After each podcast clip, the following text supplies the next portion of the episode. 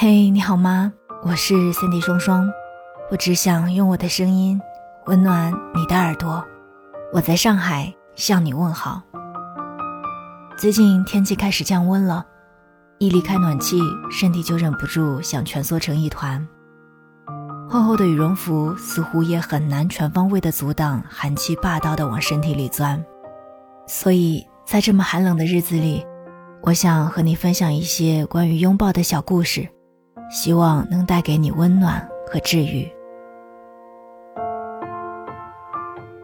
拥抱时是可以感觉到被爱的。有一天他不用上班，但是坚持要起床送我上班。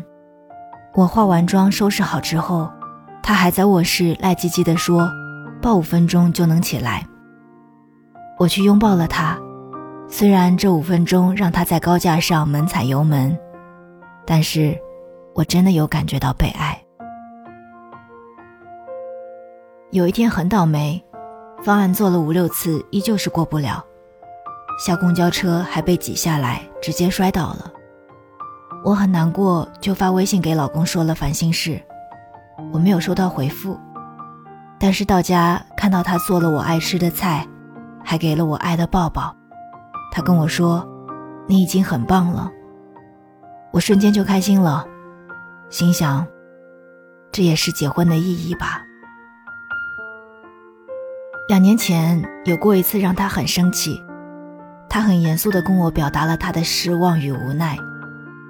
我害怕地低着头，等着他最后说那一句：“要不我们算了吧。”但最后，他用力地抱住了我，在我耳边轻声地说：“别怕，纵使是我昨天最生气的那一刻。”我也没想过不爱你。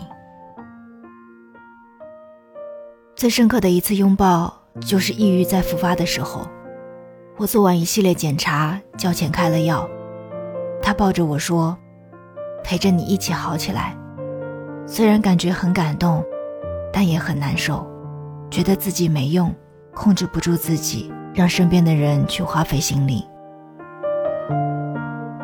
你要知道，拥抱。是肉体的安慰，也是尘世的奖赏。最近一次拥抱是跟好朋友去看《引入尘烟》，电影院冷气开得太大了，朋友刚好坐在空调口。我那一天穿着长袖长裤，就跟他换了座位。但是没过半小时，我也被冻得直搓手，朋友就从旁边抱住了我，把我圈在了他小小的臂弯里。我感受着他身上的体温，还有淡淡的香水味，心想：原来沐浴春风是这个感觉啊！一年前，在爱人的陪伴下，我在医院的产房里生下了我的孩子。这一年的时间，我看着他从很小很小的一个小不点儿，长大到现在会一直叫妈妈，会在你上班的时候紧紧地抱着你。不想让你离开，会在听到家里门锁“欢迎回家”的提示音，飞快地爬向门边，对你甜甜的笑，颤颤巍巍地站起来，伸手跟你抱抱。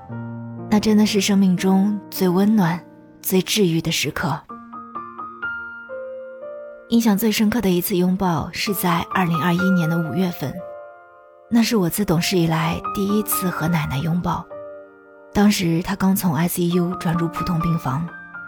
当时我从学校出发，上午十点到的医院，看见我来了，奶奶很大声地说：“快些来，快些来，让奶奶抱一下。”她躺在病床上，身上连了很多线和管子。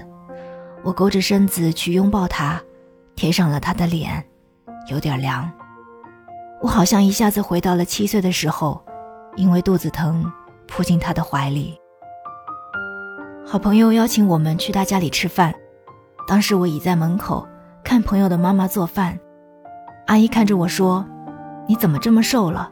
是不是很辛苦？”然后抱了我一下。那时候我偷偷的哭了。我很喜欢冬天，也很喜欢拥抱。我身在小镇，家里没有汽车。我爸爸，我是在爸爸妈妈的摩托车后座长大的。不善言辞的我们，只有在开摩托车的时候才会拥抱。小时候，我会抱着爸爸或者妈妈的腰，他们在前面帮我挡住寒风。长大后，我去了别的城市工作，上下班路上再也没有人在前面帮我挡风了。分享完上面的故事，我最大的感受是，拥抱虽然无言。但有时候却能表达出更多的爱与力量。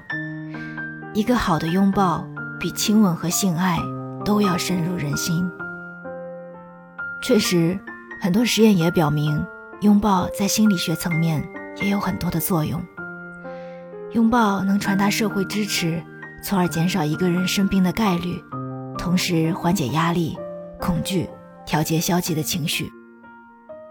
而如果此时此刻，你也很久都没有获得过拥抱了。如果可以，我想用声音通过节目送给你一个大大的拥抱吧。我是森迪双双，最后希望有一天你可以和喜欢的人拥抱。我们下期再见。